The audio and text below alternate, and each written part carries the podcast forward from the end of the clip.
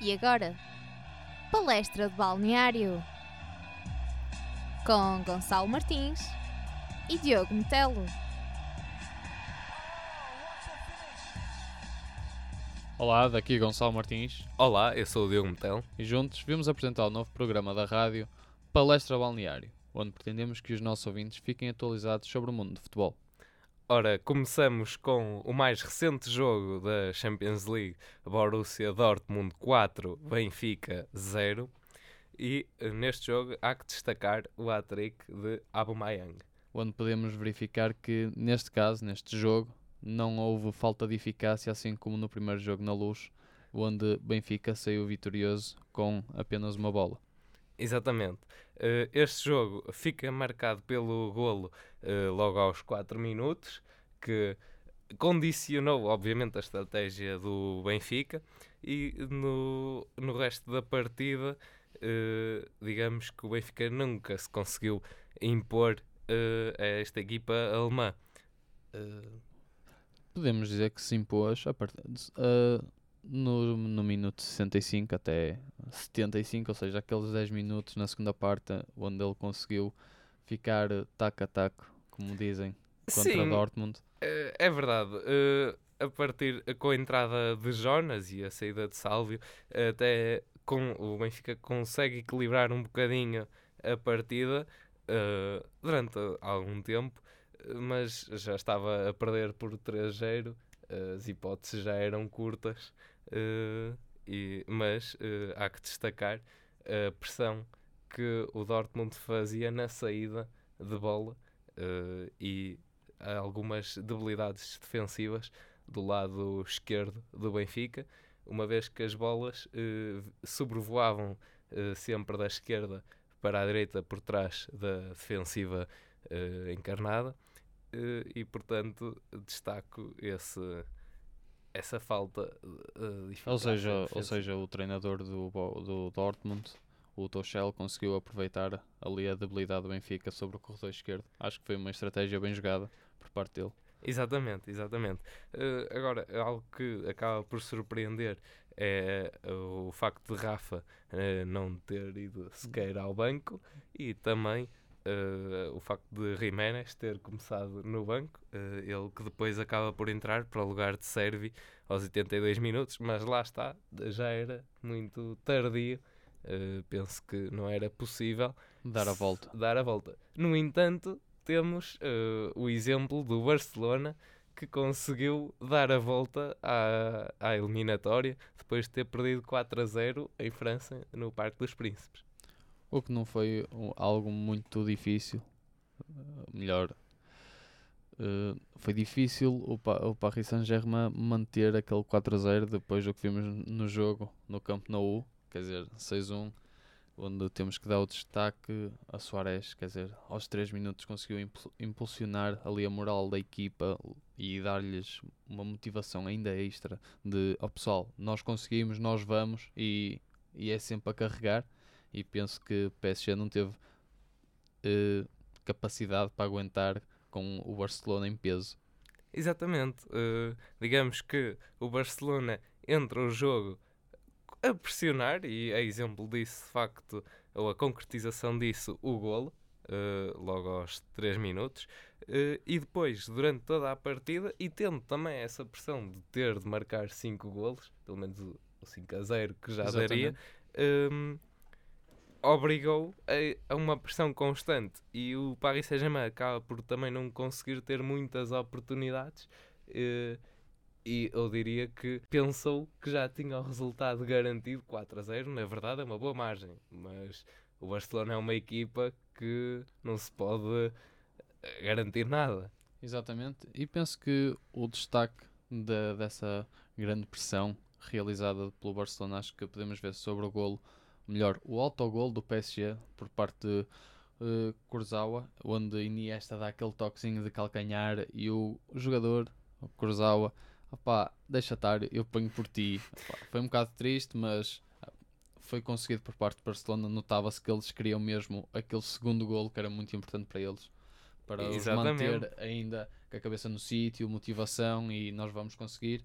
E penso que conseguiram realizar isso, não é? Depois dos 90 minutos, conseguiram festejar algo que era um bocado difícil de imaginar depois de estar com uma derrota inicial de 4-0. Aliás, este é o primeiro jogo, uh, depois de 58 jogos, em que uma equipa que leva 4 golos de desvantagem consegue uh, esta reviravolta.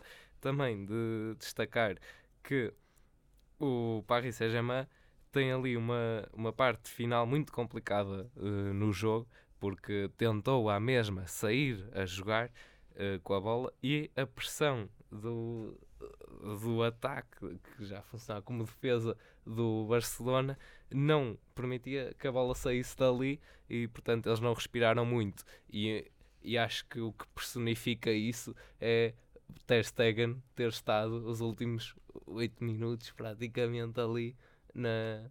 Aliás, uh, mais ainda para o, para o último gol, mas sempre ali na área para tentarem marcar os tais golos que precisavam e eles acabaram por surgir, tal era a pressão e também algum, alguma queda uh, psicológica dos jogadores do Paris Saint-Germain.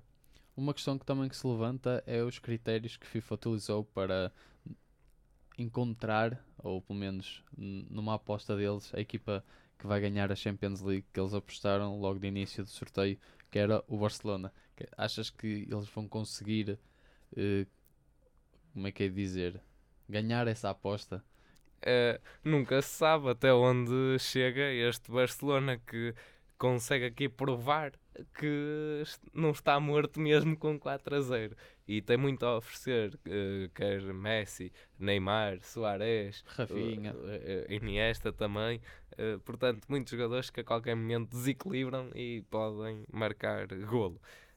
ora, mas nós também aqui na, em palestra de balneário concentramos-nos uh, em Portugal. Em Portugal, exatamente. exatamente. E temos que entrar logo assim a entrar com eleições no Sporting, não é? Quer dizer, é algo que não se, que não se vê todos os dias. Por, eh, tanto numa lista de Bruno Carvalho e noutra lista o Pedro Madeira Rodrigues, onde saiu derrotado, assim dizendo, não é? Pela maioria, quer dizer. Exatamente, portanto, Bruno Carvalho segue uh, no comando dos Leões uh, e uh, é esperada uma dada continuidade daquilo que o tal projeto que se tem desenvolvido. no entanto, a resposta da equipa a estas eleições não foi além de um empate a uma bola com o Vitória de Guimarães. É um bocado triste, não é? Quer dizer, entrou um novo mandato, assim dizendo, e logo de início um empate. Acho que quase que se começa a ver um Sporting já a pensar na época seguinte, quase Sim. a dar o, o braço a torcer ali para a liderança de Porto Benfica, que ainda não está totalmente assente, quer dizer, é um ponto só de diferença que ainda pode mudar muita coisa. E penso que já se nota que Sporting, pelo menos a meu ver, que já está a pensar na próxima época, mas mantendo ainda os pés em terra e dizer calma, que apesar de estarmos a pensar já na próxima época, também temos que nos focar no jogo que vamos ter e tentar eh, ser vitoriosos.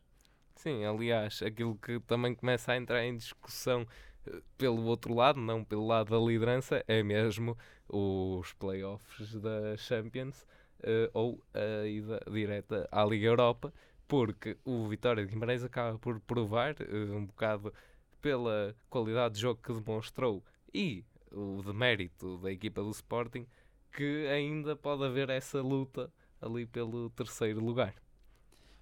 Outro aspecto que temos que realçar é o novo treinador hum, por parte do Estoril, que é Pedro Emanuel, antigo treinador do Aroca, antigo treinador também do Académica, onde saiu vitorioso ao Sporting sobre uma bola contra ele e que ganhou a Taça Portugal em 2011-2012.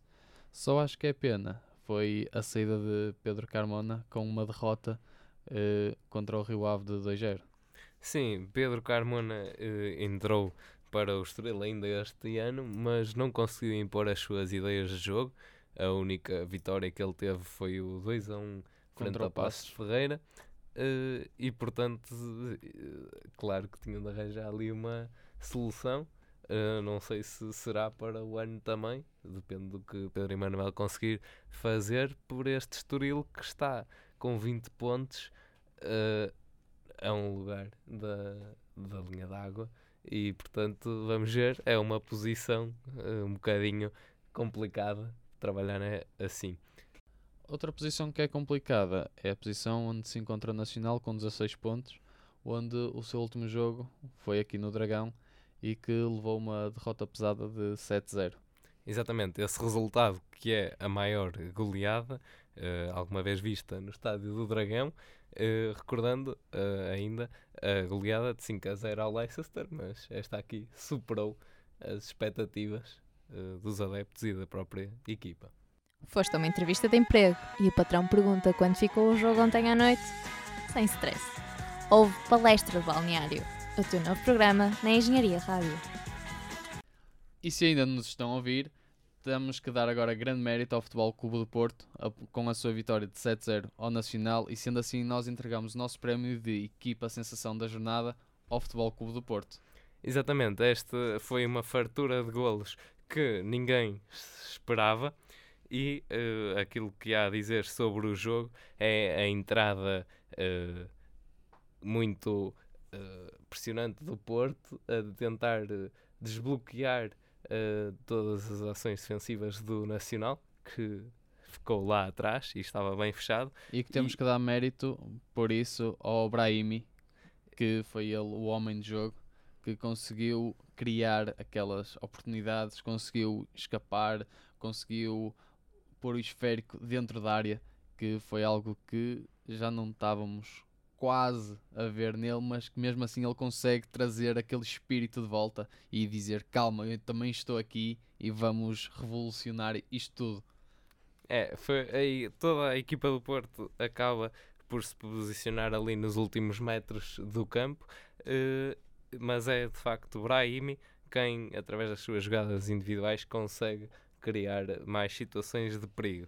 Uh, também há mérito para a grande eficácia do, de, toda a equipa, algo que já não se via há algum tempo, por exemplo, no jogo do Boa Vista, que apesar de todas as oportunidades, o resultado pecou por curto, uh, principalmente tendo em conta as oportunidades da primeira parte, e neste jogo houve um aproveitamento muito grande uh, foram uh, eh, 10 remates à, à baliza, num total de 24 remates, e 7 deles entraram mesmo lá dentro.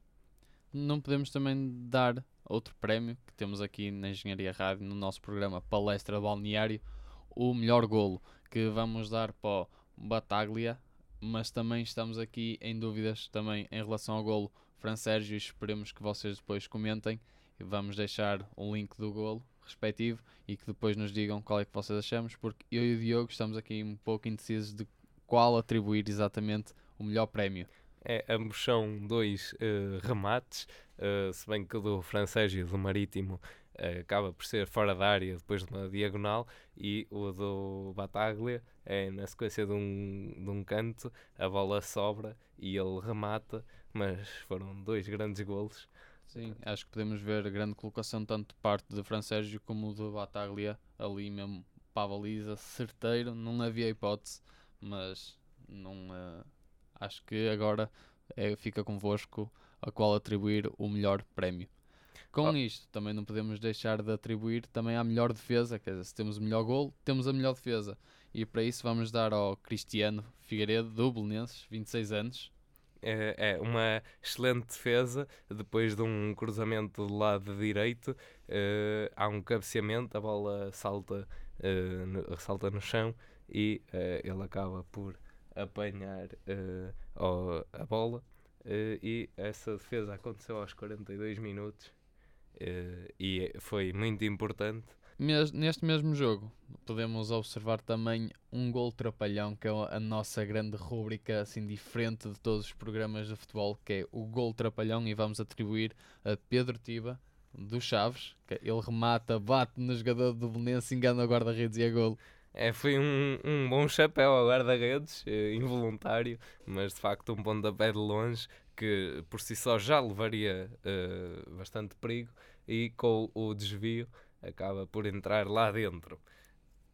E estas são as nossas rúbricas Equipa sensação, melhor golo, melhor defesa e golo mais trapalhão.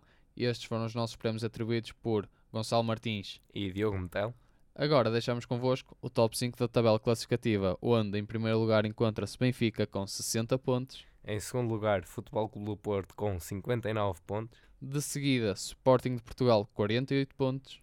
Seguido de Sporting de Braga com 42 pontos. E no fim deste top 5 encontra-se Vitória de Guimarães com 40 pontos.